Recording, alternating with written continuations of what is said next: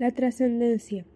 Como tal proviene del latín trascendencia, derivado de trascendere, que a su vez se compone de trans, que significa ir más allá, y sendere, que se traduce como trepar o escalar. La trascendencia es un concepto que designa aquello que va más allá, o que se encuentra por encima de determinado límite. En este sentido, la trascendencia implica traspasar fronteras, pasar de un lugar a otro o superar barreras. En este sentido, la trascendencia hace referencia al resultado, la consecuencia o la importancia de algo o alguien. En el plano filosófico se refiere a la capacidad de la razón para acceder a un nivel de conocimiento superior de los objetos del mundo tangible. La construcción. Cotidianamente es el acto mismo de construir, es decir, de hacer obras duraderas, especialmente edificaciones, empleando los saberes de las ciencias de la ingeniería, arquitectura y el diseño con el fin de crear edificaciones también llamadas construcciones. La destrucción, por otro lado, hace referencia al acto de arruinar, dañar o terminar en forma grave algo o alguien, como consecuencia o efecto de lo que queda arruinado, inservible y o dañado. El ser humano es una unidad dinámica y multidimensional. Esta afirmación pone en evidencia la complejidad de la realidad humana, tanto en lo estructural como en su desarrollo personal. La construcción de sí mismo es una tarea compleja y permanente.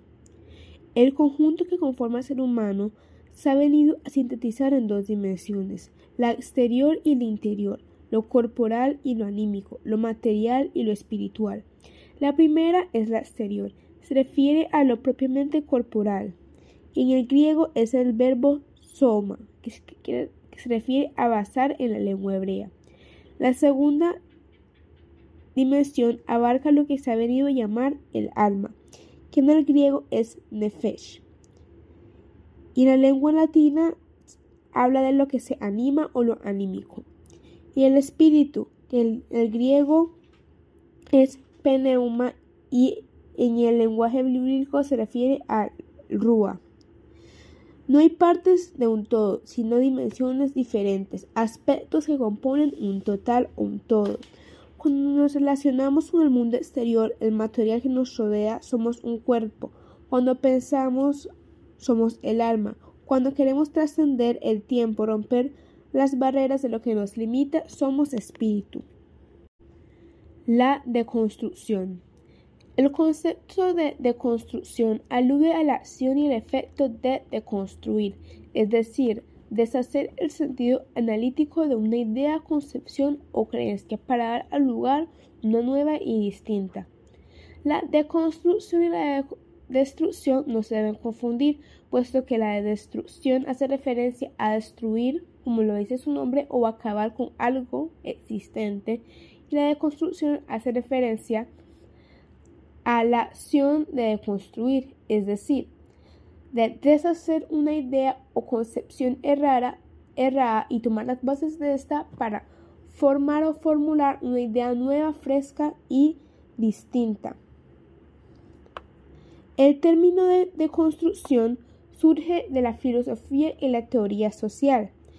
Forma parte del postestructuralismo, que es un movimiento intelectual posterior al estructuralismo que reúne el pensamiento filosófico y teórico. Es primero hablar que la deconstrucción fue un método que se utilizaba para reorganizar el pensamiento occidental ante desigualdades y contradicciones. Este ha sido asociado a una corriente estructuralista que suele utilizarse para invertir posturas filosóficas que plantean la idea de estructuras jerárquicas y demostrar una serie de paradojas. Por lo tanto, podemos concluir que para alcanzar la trascendencia y la realización personal y social, debemos realizar un paso, un camino y un proceso de construcción personal y por lo tanto un proceso de deconstrucción en el cual hay que limpiar o hay que cambiar las creencias que forman barreras en nuestro pensamiento que evitan que alcancemos la trascendencia. Muchas gracias.